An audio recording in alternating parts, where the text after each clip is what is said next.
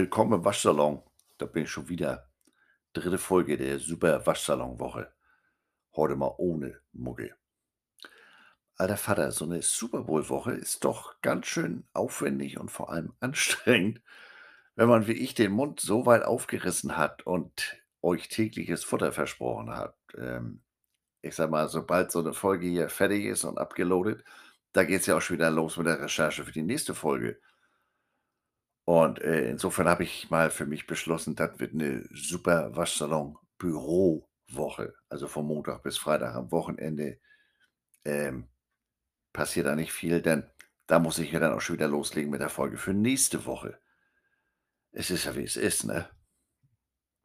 Ähm, aber nun erzähle ich heute erst mal 'n bisschen aus meiner Super Bowl-Geschichte.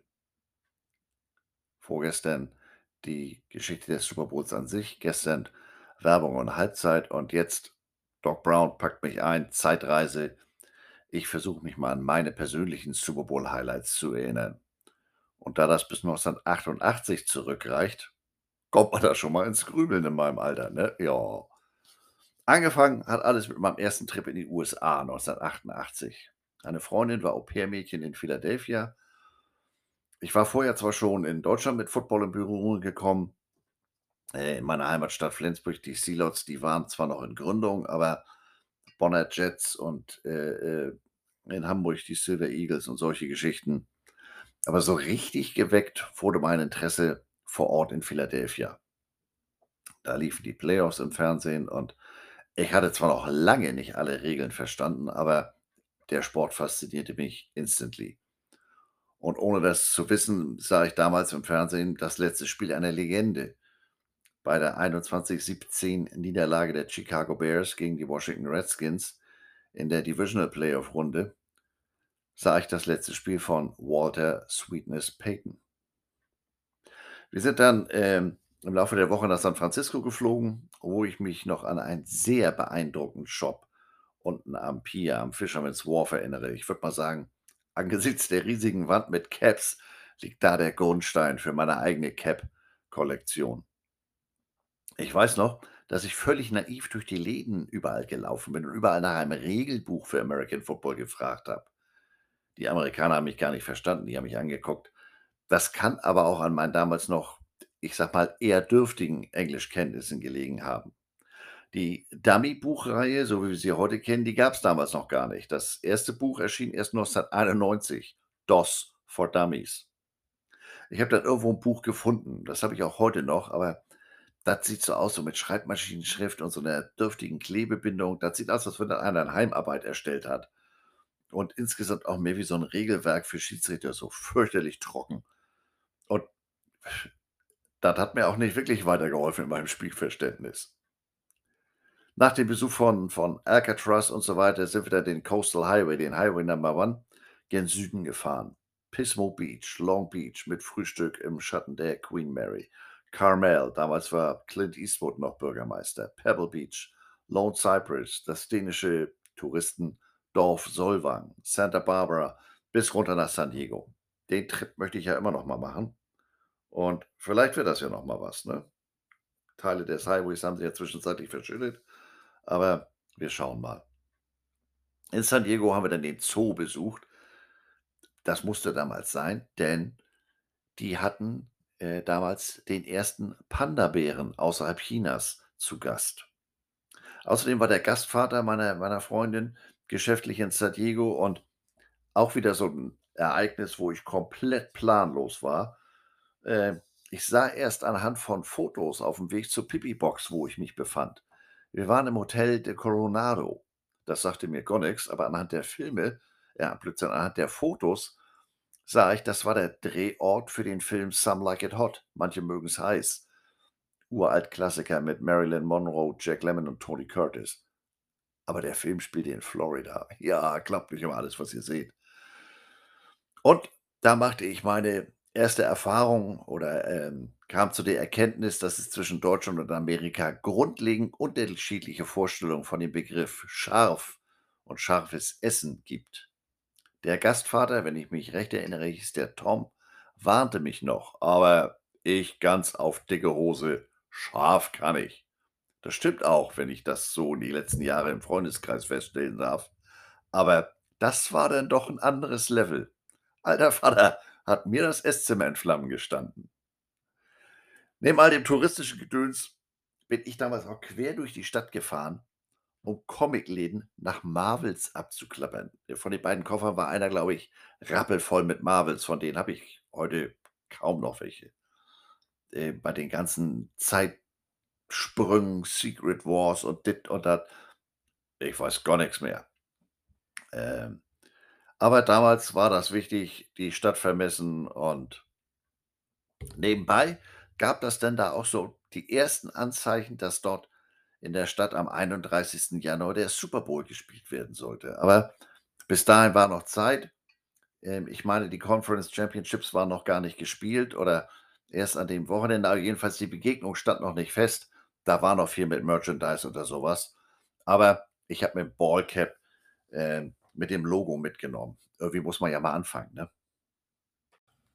Am 30. Januar war ich dann wieder zurück in Deutschland und hatte da noch reichlich mit Jetlag zu tun.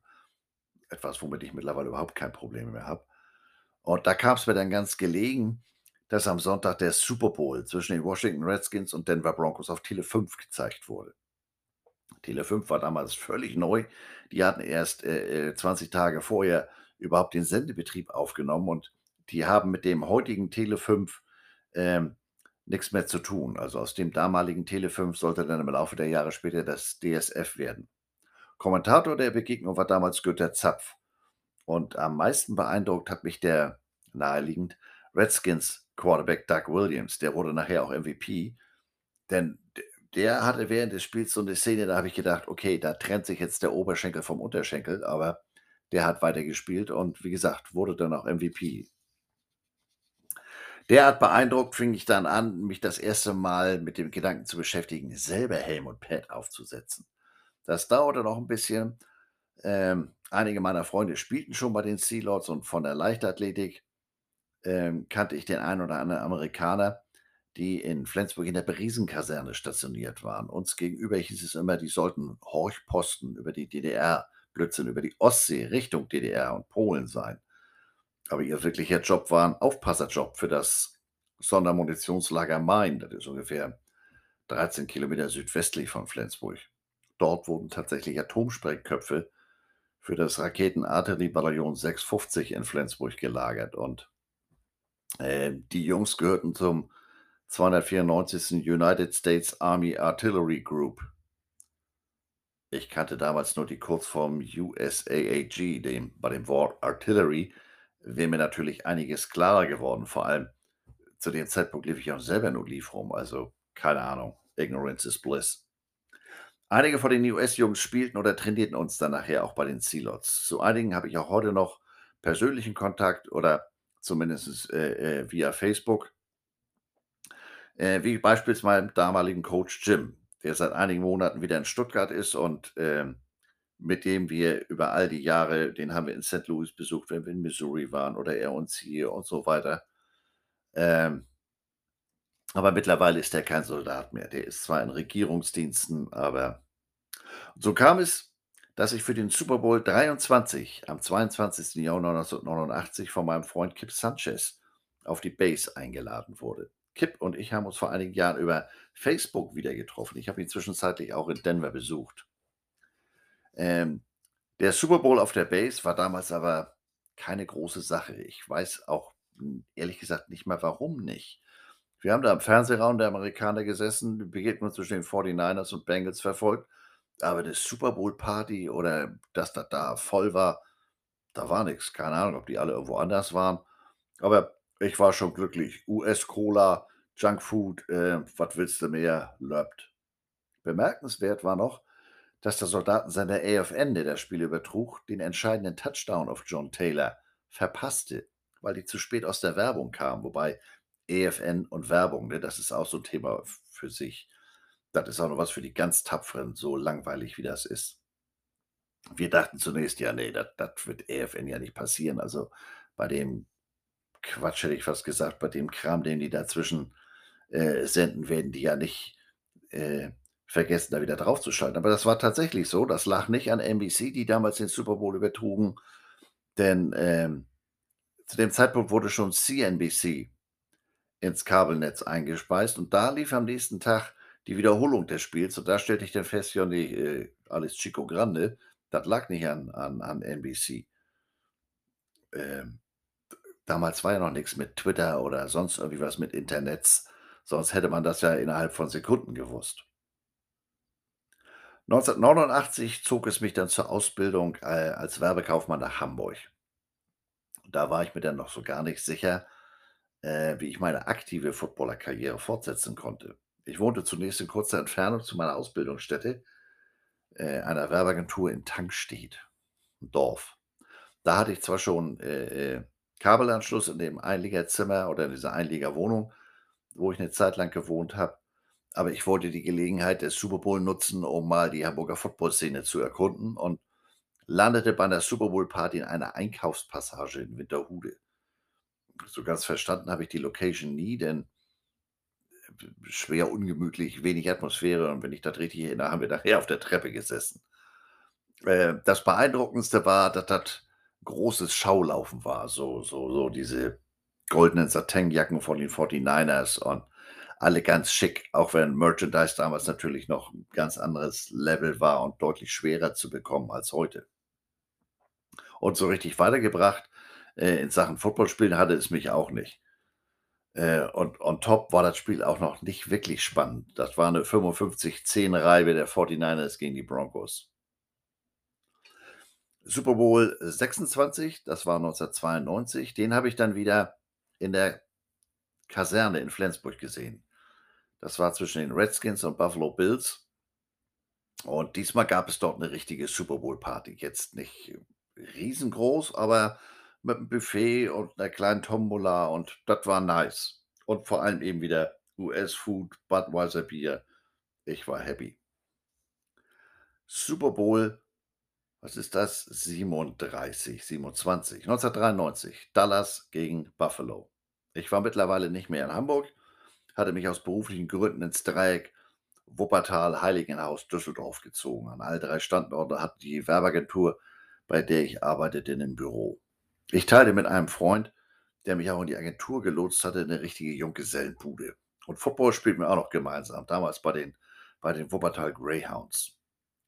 Wenn ich mich richtig erinnere, fand die Super Bowl Party damals in Düsseldorf im Tor 3 statt. Ähm und da wurde in Sachen Atmosphäre mal richtig aufgefahren. Das gab nicht nur original Super Bowl Merchandise, der damals noch nennenswert war, weil da, äh, wie ich das unter der Woche ja schon erklärt habe, da noch jedes Jahr 'n individuelles Logo kreiert wurde. Ähm, da gab's auch Trinkbecher und Servietten und da hing überall das offizielle Spielplakat. Das das war schon was und da habe ich dann auch die nächste Nerd-Stufe gezündet und habe angefangen, Super Bowl Programmhefte zu sammeln. Ich habe grade diese Woche, äh, an einen befreundeten Fotografen vor Ort 'ne Mail geschrieben, ob er mir das diesjährige Programm mitbringen kann. Schauen wir mal. Denn vor Jahren habe ich das mal Fanatics bei Fanatics Europa bestellt. Alter Vater, was für Staatsamateure. Dreimal haben die mir das geschickt, jedes Mal im normalen Papierumschlag. Das Programmheft sah jedes Mal schlimmer aus als das Mal davor, als wenn ich das aus'm Altpapier gezogen habe.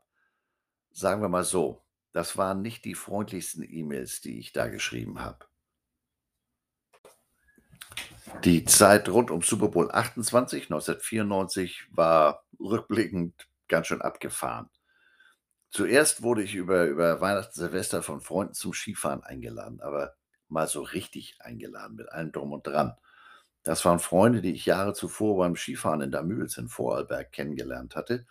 Das waren beides Apotheker, die hatten 3 Kinder, 2 Töchter und einen Sohn. Mit denen, mit ihrem Freund und Freundin und 'ner ganzen Jugendgruppe und den Eltern ging das nach Saalbach-Hinterklemm.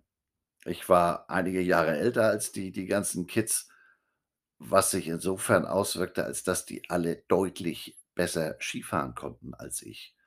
Aber getreu dem Motto: „Wer bremst, verliert“, ich war immer mit dabei.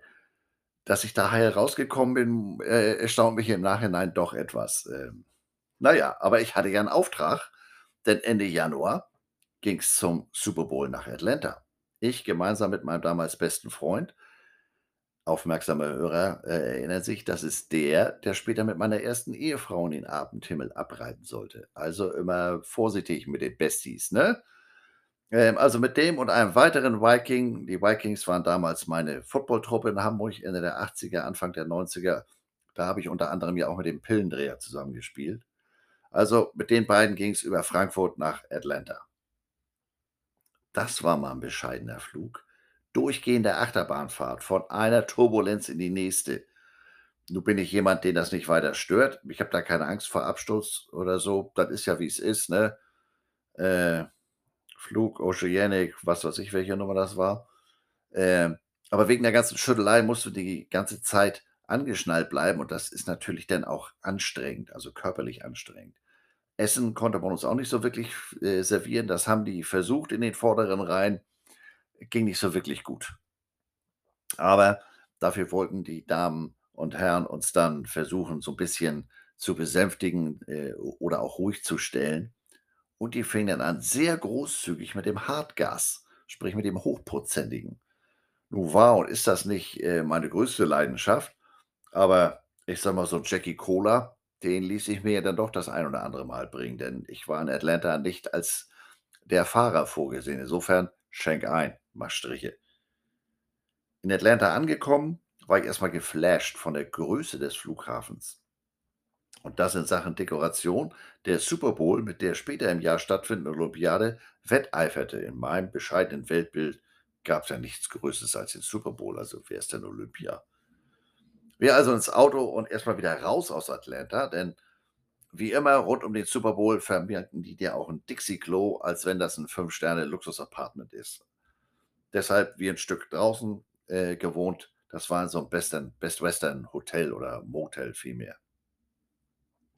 Im Vorfeld der Reise hatte ich mir im Freundeskreis so manchen Spott anhören müssen, so: „Alter, Bills gegen Cowboys, gleiche Begegnung wie im Vorjahr.“ Und ich hatte dann auch nicht mal 'n Ticket für das Spiel. Ähm, meine beiden Begleiter aber schon, denn mein mein mein bester Freund, der war riesiger Cowboys-Fan. Am nächsten Tag erkundigten wir dann erst mal erkundeten, nicht erkundigten, erkundeten, Aufklärung, Spätrupp, Atlanta.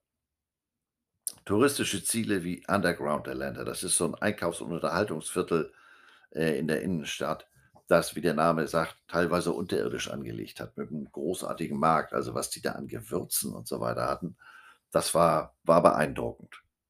Aber noch viel mehr beeindruckte mich die Stadt oder die Innenstadt von Atlanta selbst, denn, äh, das war alles im Verhältnis eher schmal und eng. Und die warben da ja, wie gesagt, auch schon vor der Olympiade und redeten rechneten da ja mit reichlich Menschen und wollten das teilweise mit mit Public Transport, also mit Bussen regeln. Da waren aber Straßen dabei, so wie hier in Hamburg die die die ABC-Straße so ungefähr. Da kommen mit Ach und Krach 2 Autos aneinander vorbei. Ähm, wie sollte das denn da klappen? Das konnte ich mir kaum vorstellen. Und, ähm, wie ich dann später im Laufe des Jahres erfuhr von einem, äh, Hamburger Sportjournalisten, der vor Ort, äh, ähm, die Olympischen Spiele coverte, sagt er: „Das war genau so. Also, wie oft wir da im Stau gestanden haben und das ging nicht wirklich.“ Und dann war da noch unser 3. Mann, Curly Krause. Wir Treppe runter, so halb im Keller in einem in jeglicher Hinsicht pechschwarzen Plattenladen. Und Curly dann auf einmal so, immerhin auf Deutsch: „Ob ich mal nach Quo frage?“ Curly war großer Status-Quo-Fan. Ich habe nur gedacht: „Alter, wenn uns hier einer versteht, wir kommen hier nicht wieder lebend raus.“ Was für 'ne Story. Damals war ja noch nix mit Smartphone. Selbst Mobiltelefone waren noch nicht so weit. Vor allem arbeiteten die Länder damals noch mit unterschiedlichen Systemen. Also, so 'n deutscher Siemens-Knochen, der nützte dir da drüben wenig. Und für Orientierung ja schon gar nicht. Konntest Snake drauf spielen und das war's. Worauf ich hinaus will, Orientierung also noch entweder nach 'n Stern, der Sonne oder Karte Kompass. Und Atlanta Ende Januar, die sind da nicht grade von sommerlichen Temperaturen geplagt.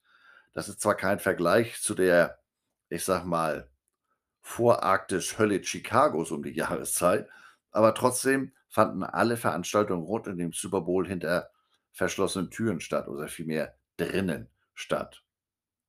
Dazu muss man ja dann erst mal wissen, wo etwas stattfindet und dann muss man das auch noch finden. Aber wir fanden schließlich die NFL Experience, das ist so der Super Bowl Themenpark. Wie gesagt, das war, äh, äh, drin, das war da im im Messezentrum, im Convention Center. Das habe ich jetzt als nicht so spektakulär in Erinnerung, aber vielleicht ist es auch einfach nur zu lange her. Ich weiß aber noch, dass dann Sachen Merchandise ganz gut aufgefahren wurde, denn auch da wieder eigenes Logo. Aber da war ich natürlich sehr wählerisch. Ich wollte vor den Cowboys ja nix haben, ne? Also, go Eagles. Aber in Sachen Cap oder Caps gab's damals etwas Neues. Heute kennt jeder diese Flex-Fit Caps, die es in 3 vorgefertigten Größen gibt, so, äh, äh, M, L, L, XL. Ähm, also, die sind nicht zu verstellen aber haben eben diese flexible Größe, diesen flexiblen Rand. Das wurde damals dort vorgestellt. Ähm, die Mütze habe ich auch immer noch irgendwo. Wie gesagt, ich hatte kein Ticket für das Spiel. Äh, um die Cowboys zu sehen, war ich nicht bereit, so viel so viel Geld auszugeben. Auf der Experience wurden aber diverse Super Bowl Partys beworben und ich kaufte mir 'n Ticket für die Party von Marcus Allen und der Spielergewerkschaft. Äh, die Location war nicht zu weit vom Dome, wo meine beiden Kumpels, den Super Bowl live vor Ort ver äh, verfolgen wollten. Und die Kumpels hatten ihre Karten, frage mich nicht wie, das hatten sie von Deutschland aus schon geregelt, von so 'nem privaten Ticketbroker. Der hatte die Tickets noch, die sollten ja übergeben werden, aber den konnte man plötzlich nicht mehr erreichen. Mit viel List und Spücke haben wir dann herausgefunden, der Typ war im Nebenberuf Raketenwissenschaftler. Und in dieser Zweitfunktion ist der Typ in 'ne Table Dance Bar. Nach dem eiligen Genuss von 1 oder 2 Flaschen Küstennebel oder was immer die da sonst ausschenken, keine Ahnung, äh, müsste ich vielleicht mal wieder bei Sopranos und im Bada Bing vorbeigucken. Da wedelte er dann mit den Tickets rum. Er hatte insgesamt so um die 10 Stück. Das ist aber auch so ziemlich das Letzte, woran der Kamerad sich erinnern konnte, als er am nächsten Morgen im Krankenhaus aufwachte. Die Tickets, äh, sorgten für großes Interesse und, äh, der wurde dann mehr oder weniger freundlich vor die Tür, äh, gebeten, wo man ihn dann in der Seitenstraße von der schweren Last der Tickets erlöste. Dumm gelaufen für alle Beteiligten. Aber mein Cowboys-Kumpel und auch Curly waren beide wild entschlossen, dass sie das Spiel im Stadion sehen wollten. Und zu dem Zeitpunkt war ja auch noch gar nicht klar, ob sie die Kohle für die geklauten Tickets überhaupt wiederko bekommen würden, denn offiziell konntest du ja wenig machen. Aber und vor allem, die hatten die ja nicht für Face Value, also Originalpreis gekauft, da ist ja schon 'n bisschen mehr über 'n Tisch gegangen. Aber nützt ja nix. Wir wieder Richtung Downtown in eins der großen Hotels. Äh, wo genau wir da gelandet sind, weiß ich gar nicht mehr, aber das war eins, wo es noch 'n klassischen Concierge gab. Also, äh, heute sagt man wohl Wunscherfüller unter anderem. Ähm, wir wurden da auch fündig und der Kollege konnte dann unter der Hand helfen. Das Kapital solcher Herren sind natürlich ihre Connections und deswegen hatten wir uns den ja auch gesucht. Und die beiden haben dann die Tickets, ähm gekriegt und gekauft und alles gut. Die waren aber kein Schnapper. Ich meine, die haben da pro Stück 1.500 $ auf 'n Tisch gelegt, plus Servicegebühr für den Concierge. Na ja, immerhin haben die Cowboys ja gewonnen. Und meine Party mit Marcus Allen war jetzt nicht so beeindruckend. Ähm, und angestellt für 'n Autogramm habe ich mich auch nicht. Äh, man hätte da vor Ort 'nen Ball kaufen können, sich den dann signieren lassen können, aber ist irgendwie nicht so mein Ding. Aber war trotzdem 1. Super Bowl, unvergesslicher Trip. Ähm, wieder zu Hause angekommen, ging's kurz darauf nach Cannes, Südfrankreich. Business-Trip. Meine Werbeagentur war unter anderem im Multimediabereich ganz gut dabei und hatte 'ne interaktive Säule entwickelt. Damals gab's von der Zeitschrift Cinema zweimal im Jahr so 'ne Ausgabe mit Videokassetten. Da war jede Menge Trailer für die kommenden Filme fürs nächste Halbjahr drauf. Davon haben wir einige Trailer digitalisiert, haben dann eine, äh, Säule maßanfertigen lassen. Und da kam unten ein Macintosh-Rechner rein, oben wurde 'nen Touchscreen eingelassen und, ähm, das war dann so 'ne Säule im Sinne von Ja, wie erkläre ich das? Damals kamen diese ganzen Multiplex-Kinos auf, äh, unter anderem in Essen 'n riesengroßes Cinemax und da waren dann auf einmal, was weiß ich, 12 Kinos und die Leute standen da: „Ja ja, was gucke ich denn jetzt?“ Und, ähm, da sollte eben diese Säule helfen, so nach dem Motto: „Hier ist der Trailer zu dem Film im Kino 4.“ Mit dieser handgemachten Säule und 2 Kollegen sind wir dann im im Transporter, äh, von Düsseldorf nach Cannes gefahren, zu der Fachmesse MILIA. Das war damals die 1. MILIA, das sollte eigentlich 'ne Multimediamesse sein, aber das war noch 'n ziemlich bunter Mix, äh, an Anbietern. Unter anderem waren da auch amerikanische Buchverlage mit großartigen Bildbänden. Und am Ende der Messe hatten die keinen Bock auf Einpacken. Da haben sie die entweder verschenkt oder für ganz schmales Geld, äh, an die anderen Aussteller verkauft. Und, äh, da habe ich unter anderem noch 'nen sehr schönen Bildband über das Original Basketball Dream Team. Buch habe ich auch heute noch. Aus der Idee mit der Säule in Serie ist dann leider nichts geworden. Ähm, da war Kapitalbedarf und die Hausbank der damaligen Werbeagentur war die WestLB und die glaubte an solche multimedialen Produkte nicht. 1 1/2 Jahre später standen solche Säulen in jedem Multiplex, äh, aber leider nicht von uns. Was soll ich sagen? Das spätere Schicksal der WestLB überraschte mich nach dieser Erfahrung weniger. Spacken. Nach diesem doch nicht so ganz optimalen Super-Bowl-Trip starteten wir in ähnlicher Besetzung 1995 gleich den nächsten Anlauf, aber diesmal mit Profis, ohne Raketenwissenschaftler. Ich war wieder zurück in Hamburg, wohnte mit meinem besten Kumpel zusammen und der war auch noch gleichzeitig mein Chef, denn der hatte mich letztlich wieder nach Hamburg zurückgeholt. Diesmal buchten wir das Komplettpaket über Poppe Sportreisen für den Trip nach Miami zum Super Bowl 29, 49ers gegen Chargers. Der 3. Mann war diesmal Brian. Brian war der Chef unserer Londoner Werbeagentur, äh, 'n Amerikaner und großartiger Typ. Wieder ging es über Frankfurt. Äh, in Frankfurt sitze ich im Flieger, neben mir 'n junger Mann. Fragt mich: „Fliegen Sie auch zum Super Bowl?“ „Jo.“ „Können Sie mir die Regeln erklären?“ Genau, das war die Pause, die ich erst mal brauchte. Blutunterlaufene Augen, Schaum vorm Mund. Was hat der grade gesagt? Ich muss dazu erklären, Football hatte damals noch einen ganz anderen Stellenwert für mich. Ich war gefühlt auf dem Weg zum Allerheiligsten. Ähm, der Papst wer ist der Papst? Wir fliegen zum Super Bowl, Alter. Ich hatte dafür auch richtig Kohle über den Tisch geschoben und der Hühnerschrecker fragt mich nach den Regeln? Ich widerstand dem ersten Impuls, äh, ihn durchzubeleidigen oder ähnliche Dinge, denn es stellte sich heraus, der hatte den Trip in 'nem Preisausschreiben gewonnen. Na gut, lasse ich noch mal durchgehen und habe es ihm dann auch erklärt. Der Ball ist nicht rund, 11 Freunde sollte sein, der nächste Gegner ist immer der schwerste. Musst du mehr wissen? Nicht? Gut. In Miami hieß es dann: „Deutsche Reisegruppe, gelber Schirm.“ Da sammelte uns der lokal ansässige, aber deutsche, äh, Tourguide von Poppe ein. Und wir uns nur angeguckt, so: „Alter, wo kommt der denn her? Was ist 'n das für 'ne schlechte David Hasselhoff Knight Rider Baywatch Kopie? Und was erzählt er eigentlich die ganze Zeit für Blödsinn? Warum vergleicht er das Ganze immer dauernd mit'm Fußball? Das ist 'n Football-Trip oder fahren wir jetzt zu Gerd Müller nach Tampa Bay?“ Ah, da fehlt jetzt nur noch, dass die auf'm auf'm W Weg ins Hotel im im Bus Heizdecken verkaufen. Fügt der sich nicht?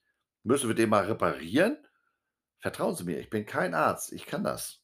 Aber nützt ja nix, ne? Wir haben uns in den folgenden Tagen, soweit es ging, von der Truppe entfernt oder im Bus ganz hinten hingesetzt, damit man unsere miesen Kommentare nicht immer hörte. Es hat den Typen doch das ein oder andere Mal irritiert. Blödbirne. Ähm, Super Bowl unter freiem Himmel oder generell da freiem Himmel, das ist schon was ganz anderes als im Jahr davor in Atlanta und, ähm damals lief noch oder es war nicht allzu lange her, Miami Vice und das waren ja so meine Vorstellungen von von Miami. Art Deco-Viertel, Pastellfarben und aber je näher man an diese Gebäude rankam, desto mehr sah man, dass das 'n ganz bestimmten Grund hatte, warum die die so schön angemalt hatten. Die waren Rott bis in die Buddel.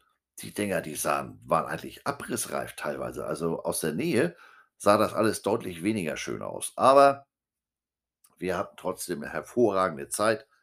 Ähm, den einen Abend haben wir zum Beispiel versucht, Chris Berman von ESPN abzufangen. Den fand ich ja großartig. Ähm, wir sind dazu extra in das Restaurant, das die zum Studio umgebaut hatten, gefahren, aber wir kamen leider wenige Minuten zu spät. Der war schon wieder weg. Okay, da stand dann noch so 'n Mini-Pli rum, Joe Theismann, haben wir den eben, äh, belatschert. Der konnte kaum glauben, dass von uns dreien 2 Deutsche waren und wir beim Super Bowl und vor allem, dass wir Karten hatten. Das Spiel selbst war eher einseitig. Ich weiß noch, ähm, ich hatte da grade im Stadion gab's 'n Domino's Pizza im Joe Robbie Stadium, jetzt das Hard Rock Stadium. Ähm, ich aß grad mein Stück Pizza, das Spiel war keine 5 Minuten alt. Jerry Rice machte den 1. Touchdown. Wenn ich das richtig im Kopf habe, Steve Young war damals der Quarterback der 49ers. Ich glaube, der hat für 6 Touchdowns geworfen. Die 49ers zerlegten die Chargers 49, 26. Aber insgesamt 75 Punkte, das war ja was für mich, ne? Und unmittelbar vor dem Spiel steht auf einmal Curly, unser 3. Mann aus Atlanta, neben uns. Der hatte sich von Hamburg aus, äh, auf eigene Faust nach Miami auf den Weg gemacht und hatte eines dieser Ticket-Packages gekauft. Denn der Ticket-Schwarzmarkt, der wurde da stark kontrolliert und weitestgehend unterbunden.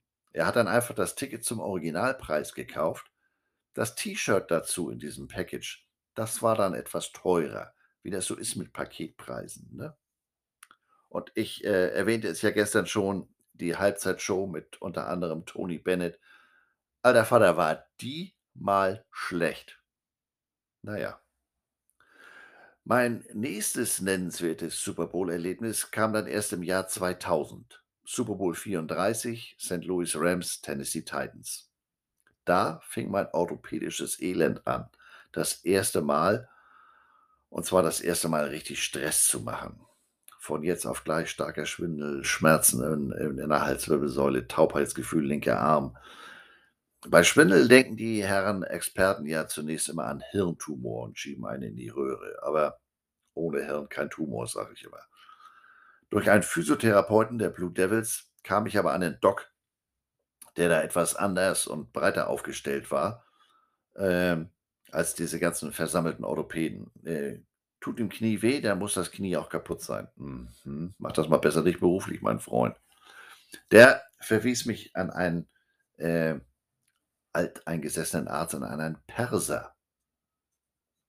Der fand dann, äh, mittels diverser Möglichkeiten und nachher auch bildgebender Diagnostik heraus: „Du, deine Bandscheibe, Halswirbelsäule, das sieht gar nicht mal so gut aus. Und da an der Brustwirbelsäule, da winkt auch schon einer.“ Äh das war natürlich gut, da wusste ich endlich, woran es lag.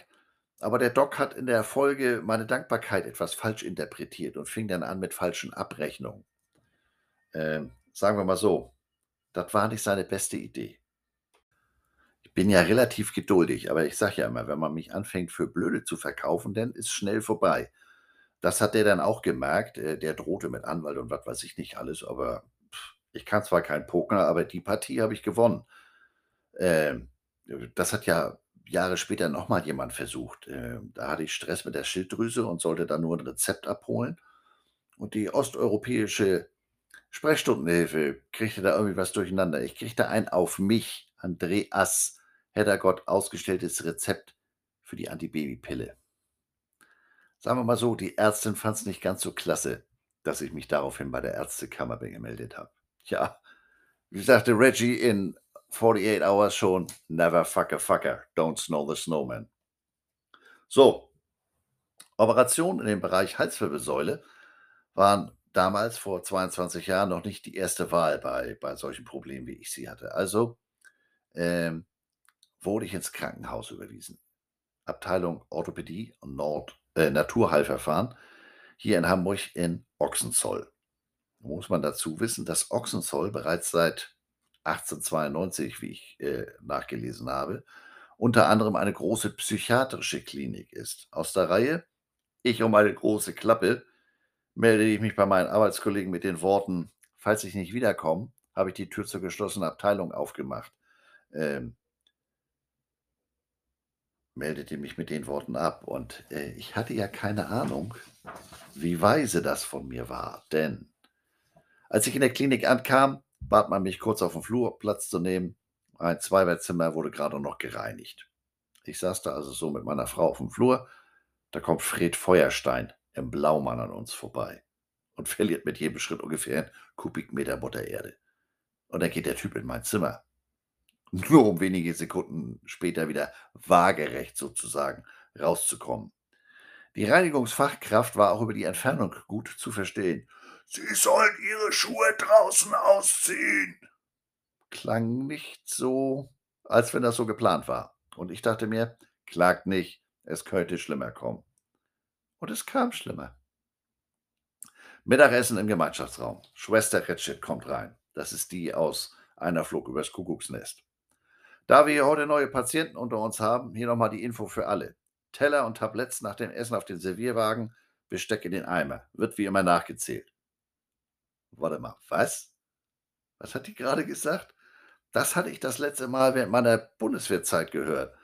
Da lag die Panzerpionier Lehrkompanie 90 neben uns und deren Spieß hatte Angst, dass die Atomphysiker mit den roten Mützchen sich beim ungewohnten Umgang mit Besteck selbst verletzen. Aber hier im Krankenhaus, hier hat doch gar keine rote Mütze auf. Na, da muss ich mich ja mal im Schwesterzimmer vorstellen. Gesagt, getan. Moin, Herr Gott, ich bin der Neue. Ich komme jetzt öfter. Teller und Besteck habe ich auf den Wagen gelegt, aber ich bekomme das Tablett nicht in den Eimer. Oha, wenn Blicke töten könnten. Komiker, was? Ja, sag ich, aber ich habe mich noch nicht so richtig warm gelaufen. Können Sie mir mal erklären, was das mit dem Besteckzählen auf sich hat? Stellte sich heraus, dass ich auf einer gemischten Abteilung gelandet war. Naturheilverfahren für orthopädische Fälle und Psychosomatik. Meine Mitpatienten waren teilweise selbstmordgefährdet. Da wurde ich dann doch schon deutlich ruhiger. Bin ja gut im Blödsinn sabbeln, aber das ist ja dann doch eine eher ernste Problematik. Und fand ich auch gut, bevor ich da irgendeinem vor den Koffer trete äh, und der danach ähm, Tränen aufgelöst zu seinem Psychiater rennt. Also muss ja nicht sein. Also am selben Abend aber äh, das nächste Highlight. Ich mit meinem Fred Feuerstein auf unserem Zimmer. Nach dem Abendbrot holt er einen Pilotenkoffer aus dem Schrank, macht den auf. Das Ding, Oberkante, Unterlippe, randvoll mit Tabletten. Er erstmal einen großen Mix eingeworfen. Ich denke, na, ob das alles so serienmäßig ist. Aber soweit so schlecht. Dann holt er sein elektronisches Pulsmessgerät aus. Diese Dinger, die da äh, beim Aufpumpen Geräusche mal so äh, und dann äh, die Sekunden auch laut runterzählen. So bip, bip, bip. Das Ding hat er alle 30 Minuten benutzt. Die ganze Nacht bis zum nächsten Morgen. Ich hatte noch die Worte von der Aufnahme im Ohr. Herrgott, Sie sind hier, um sich zu entspannen. Ich entspann den gleich. Am nächsten Morgen Besuch von der Stationsärztin. Ich war auf alles vorbereitet, war auch schon ganz gut mit Dampf unter, auf dem Kessel unterwegs. Denn bevor ich da in Ochsenzoll gelandet war, hatte man mich zwei Wochen in die Neurologie in Altona gelegt.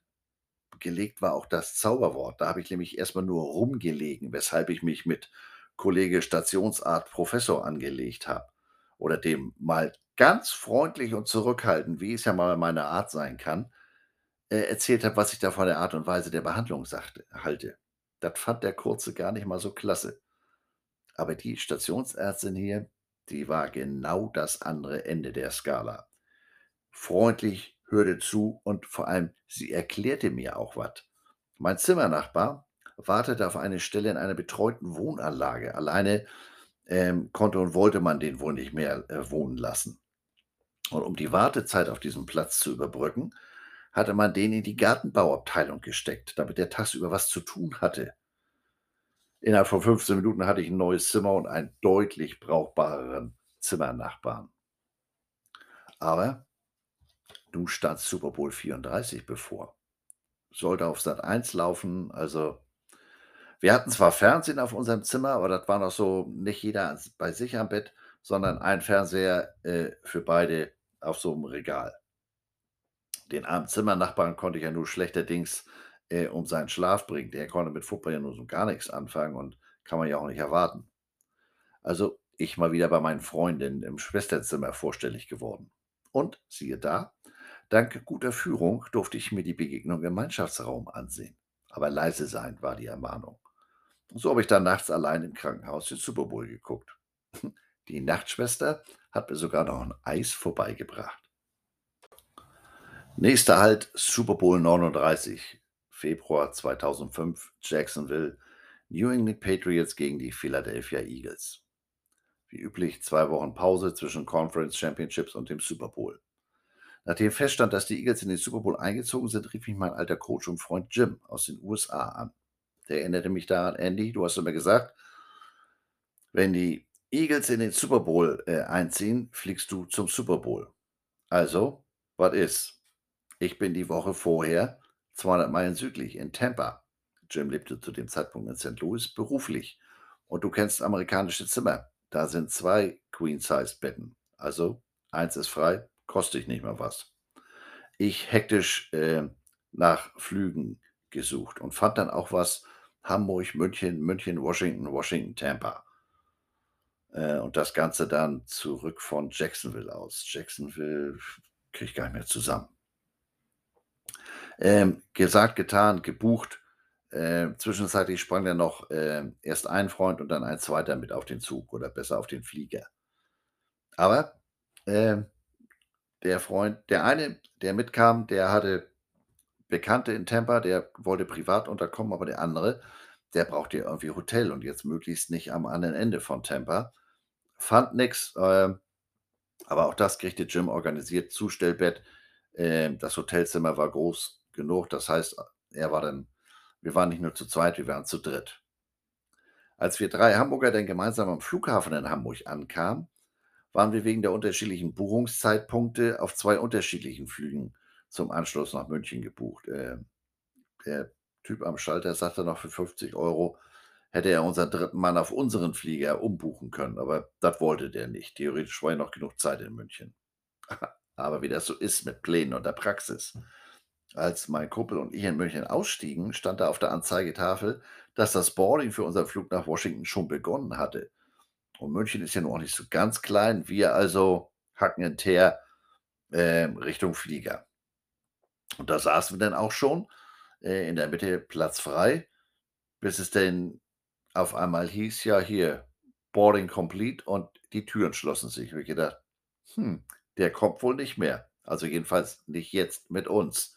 Ich hatte vorher schon eine entsprechende SMS an meine Frau geschrieben. Im Flieger war ja nichts mit Telefonieren. Ähm, und sie sozusagen als Schnittstelle informiert.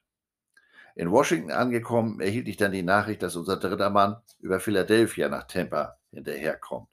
Der Flieger sollte irgendwie eine Stunde nach uns ankommen oder zwei, schickte mir auch seine Flugnummer. In Tampa angekommen, holte Jim uns dann am Flughafen ab und wir fuhren erstmal ins Hotel. Und da checkte ich an der Rezeption die Ankunftszeiten äh, der diversen Flieger. Ich hatte ja eine Flugnummer. Und da erfuhren wir dann, ja, nee, die Flugnummer, die landet hier nicht in Tampa, die landet in Miami, 280 Meilen südlich. Okay, dann wird das heute wohl nichts mehr mit unserem Drilling. Und wenn, der ist ja sowieso anderweitig untergebracht, wir können jetzt Abendessen gehen. In dem Moment, wo bei Hooters die Wings auf den Tisch kam, klingelte mein Telefon. Unser dritter Mann stand am Flughafen in Tampa und wunderte sich, wo wir sind. Und wir wunderten uns, warum auf einmal wieder in Tampa war stellte sich heraus, er hatte den Zahlendreher in der Flugnummer und war dann nicht in Miami, sondern in Tampa gelandet. Aber dafür war es nur zu spät, wir auch relativ weit weg und ja, Digi, da musst du dann mit dem Taxi los. Aber äh, wir haben uns das ja mal angeguckt, das ist eine ganz schöne Entfernung zu deiner Bleibe. Handel mal mit dem Taxifahrer vorher einen Pauschalpreis aus. Wir sehen uns morgen früh, wir holen dich ab. Man muss jetzt mal einschieben, dass unser dritter Mann vorher noch nie in den USA war. Der ist dem Football über viele, viele Jahre vorher zwar in organisatorischer Funktion äh, extrem verbunden gewesen, aber andere Länder, andere Sitten. Er hatte leider nicht auf uns gehört. Und seine Taxifahrt war dann doch ein teures Unterfangen. Der wohnte bei Bekannten mitten auf einem Golfplatz. Das war schon ein ganz schönes Stück Weg dahin. Und Push comes to shove, when it rains it pours. wenn's mal läuft, seine Bekannten hatten so ganz andere Frühstücksgewohnheiten als er. Da gab's grad mal 'ne Tasse Kaffee und für 'n Rest schönen Tag noch. Wir dagegen hatten vorzüglich im Hotels gespeist, samt Starbucks, Kaffee, Tee, äh, und das Ganze zu einem geradezu unglaublich günstigen Preis. Ähm, gut, nun war die Hütte voll mit diesen Conference äh, äh, Konferenzgästen und die waren alle mehr oder weniger im Staatsdienst. Ich nehme mal an, die haben uns einfach die gleiche Rate, den gleichen Kurs, äh, verpasst. Ich weiß noch, am 2. Tag komme ich runter, mein mein Kumpel war schon unten. Ich denke: „Wo ist der denn?“ Auf einmal taucht der hinterm Tresen auf. „Ja, ne, die waren hier busy und haben gesagt, ich soll mal meinen Starbucks-Tee selber machen.“ Jim war tagsüber mit seiner Konferenz beschäftigt, wir also Tampa auf eigene Faust erkundigt. Erst mal rein in die nächste Mall. Und, äh, dass man Rabatte auch in Amerika mittels Spielkarten ziehen oder Würfeln ermittelt, hatte ich bis dahin auch noch nicht erlebt. Aber so kamen wir deutlich günstiger als geplant an unsere neuen Errungenschaften. Gegen Mittag hoch Food Court. Der 3. Mann hatte inzwischen reichlich Kohldampf, der hatte ja noch kein Frühstück. So 'n Food Court ist ja immer so 'n hat ja immer so 'n bisschen was von Roulette, ne? Das ist ja nicht mehr so 'n ganz sicheres Ding. Deshalb entschieden wir uns für Subway. Da haben wir gedacht: „Na ja, können wir nicht ganz so viel verkehrt machen.“ Tuna-Sandwich mit allem, dreimal. Was wir nicht wussten, unser 3. Mann war zuvor noch nie bei Subway, wusste also gar nicht, was er da bestellt hatte. Hatte sich auch nicht die Mühe gemacht, da mal vielleicht in die Auslage zu gucken äh, um sich die einzelnen Bauteile von so 'nem Sandwich, äh, anzusehen. Einfach alles mit den Oliven hat der noch 3 Tage lang zu tun gehabt. Der hat kaum was gegessen, als wir da drüben waren. Wobei seine Vorstellung von Essen war sowieso McDonald, Burger King und ich sage: „Alter, deswegen müssen wir nicht in Amerika fliegen, das haben wir auch zu Hause.“ Na ja, so verbrachten wir denn die Tage mit Trips zur Outlet Mall und anderen wichtigen Dingen, wie zum Beispiel dem Besuch bei den South Florida Bulls, USF. Äh, ein deutscher Spieler der Blue Devils war dort in seinem 1. Semester und ich hatte parallel den Equipment Manager angemorst und so bekamen wir 'ne Tour durch die Football Facilities. Das war schon beeindruckend. Die sind da ja dann auch mehr so mit Hochglanz unterwegs und aber bei am beeindruckendsten, äh, war ein Raum, äh, im Equipmentbereich. Da standen 100 Föhne, ähm verkehrt rum auf Holzplatten montiert. Ich so: „Was was ist das denn hier, äh, irgendwie Haarsalon?“ Oder aufgrund der hohen Luftfeuchtigkeit trockneten die Schuhe der Spieler nur schlecht und, äh, so 'n feuchter Schuh auf Dauer, das ist ja auch nix für die Füße. Das, äh, äh, ist ja dann ganz schnell alles komplett auf und mit den Föhnen konnte man das umgehen. Die haben die da drauf gehängt. Ich fragte mich nur, was die wohl für 'ne Stromrechnung haben. Inzwischen ich habe das vor Jahren, ähm, dann auch in Missouri gesehen, da gibt's so so inzwischen ganze Regale, wo, ähm, die Sachen draufgesteckt werden, auch die Handschuhe und so weiter. Also, man ist da inzwischen etwas, äh, weiter, effizienter und auch energiebewusster. Am Freitag ging's dann nach Jacksonville. Da wir doch recht früh und sehr rechtzeitig unterwegs waren, haben wir die den Weg über die Ostküste genommen, äh, und haben in Daytona Beach am am äh, an der Rennstrecke Halt gemacht. Pause war auch gut so, denn, äh, die Strecke da an der Küste von Jacksonville oder hoch nach Jacksonville, die ist über weite Teile wie mit dem Lineal gezogen, schnurgerade. Gott, wie einschläfernd für mich als Fahrer, denn, äh, wir hatten da so 'n Chevy Trailblazer auf dem Trip und ich war der Designated Driver. Ähnlich wie in Atlanta waren wir auch hier etwas außerhalb in 'nem Hotel untergekommen. Als wir am nächsten Morgen vor die Tür traten, waren wir von Eagles-Fans, äh, geradezu umzingelt. Auf dem Rasen nebenan zahlreiche Fahnen und ein riesengroßer aufblasbarer Eagles-Spieler. Wir dann mit dem Auto, ähm, Richtung Zentrum. Das war relativ leicht zu finden, ähm, River Walk und genau da sind auch die paar Hochhäuser, die die, ähm, Jacksonville hat. Da war NFL Experience, ESPN und was es alles so gab.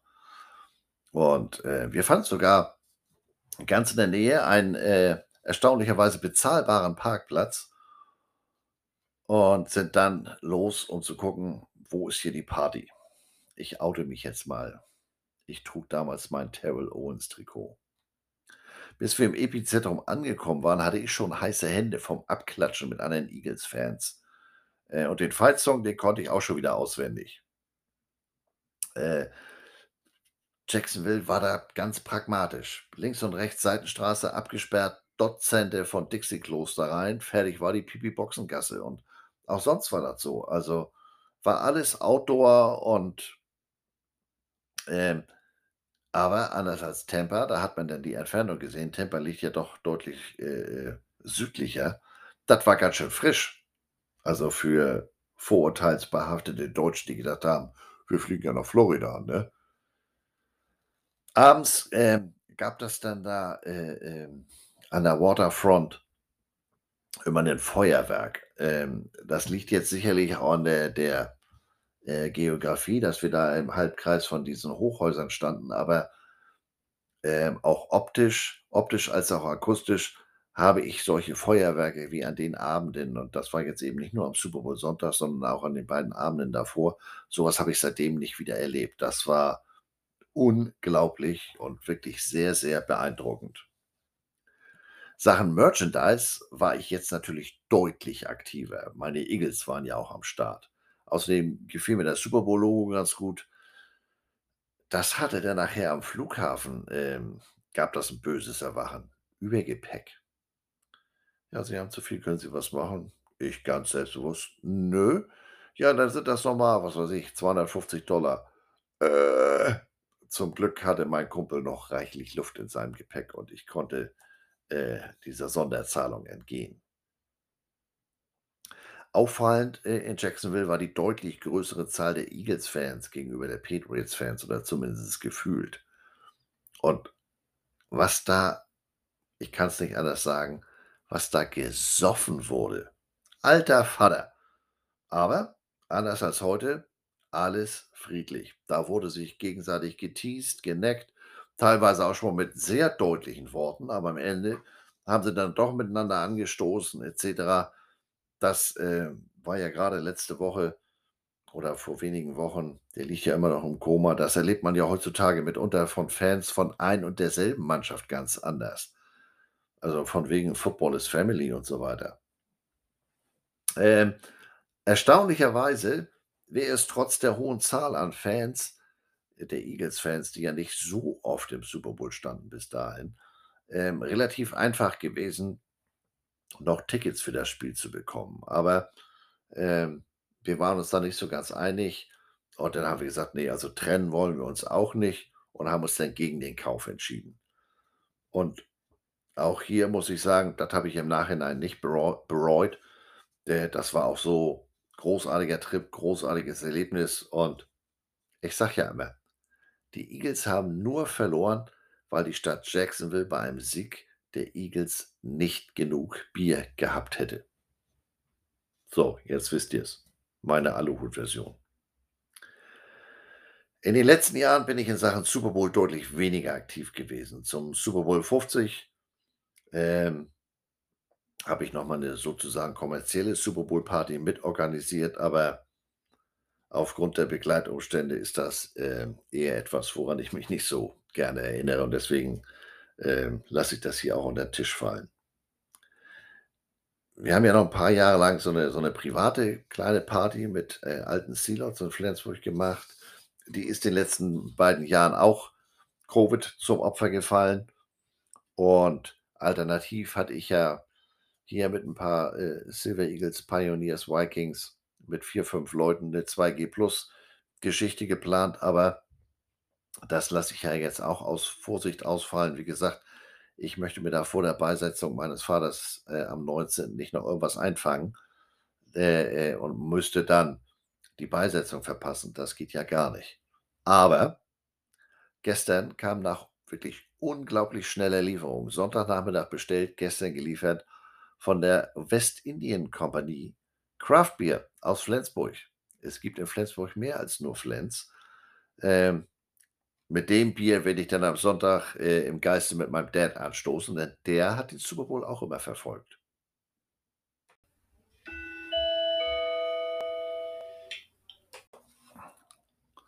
Auch heute habe ich wieder was in der Aktuell-Abteilung für euch. Wieder Nike. Diesmal etwas positiver als gestern. Nike arbeitet in dieser Super Bowl-Woche mit Electronic Arts äh, für eine Madden NFL 22 Aktivierung zusammen. Aktivierung ist hierbei wörtlich zu nehmen. Ähm, Spieler des, des Video-Football-Spiels können exklusive Belohnungen freischalten, indem sie außerhalb des Spiels aktiv werden. Spieler von Madden äh, 22 können einen exklusiven Aaron Donald Madden Ultimate Team Player freischalten, indem sie zwischen dem 7. und 14. Februar mindestens fünf Meilen laufen und, jetzt kommt's, sich zuvor in der Nike Run Club App angemeldet haben. Na denn. Aaron Donald von den Rams hat im Spiel eine plus 7 Geschwindigkeitsverbesserung seiner Madden Ultimate Team Spielerkarte erhalten. Das macht ihn zum bestbewertesten Defense-Spieler im Spiel. Und, ganz interessant, EA gab am Montag außerdem bekannt, dass in der jährlichen Madden Super Bowl Simulation die Bengals die Rams dank eines Field Goals von Kicker Evan McPerson mit 24-21 besiegt haben. Jo, dann brauche ich am Sonntag gar nicht mehr gucken, ne? It's in the game. Gute Nacht. Gute Nacht ist auch mein Stichwort. Wieder endet ein Tag im Waschsalon im Schatten von Waltons Mountain. Mary Jane, Bob, Jim, Jim Bob und kein Bock auf einen Job betten sich zur Nachtruhe. Und für mich heißt es, nach dem Waschsalon ist vor dem Waschsalon. Nach dem Upload geht es auch schon gleich wieder an die nächste Folge. Da unter anderem Neuigkeiten aus der NFL. Der eine oder andere hat es ja schon gelesen. Eigentlich sollte ja heute äh, erst die Nachricht von Onkel Roger kommen, aber die ein oder andere Zeitung hat da, wenn auch widersprüchliche Meldungen gemacht. Das wird sich heute im Laufe des Tages ja wohl klären, wo die denn äh, später in diesem Jahr spielen werden. Ähm, aus gut unterrichteten Kreisen weiß ich, Langballigau ist schon ganz aufgeregt und fragt sich, ob sie das noch zu bauende Fördestadion ähm, und damit auch den Zuschlag erhalten. Stay tuned, sag ich mal. Bis morgen. Moin, moin.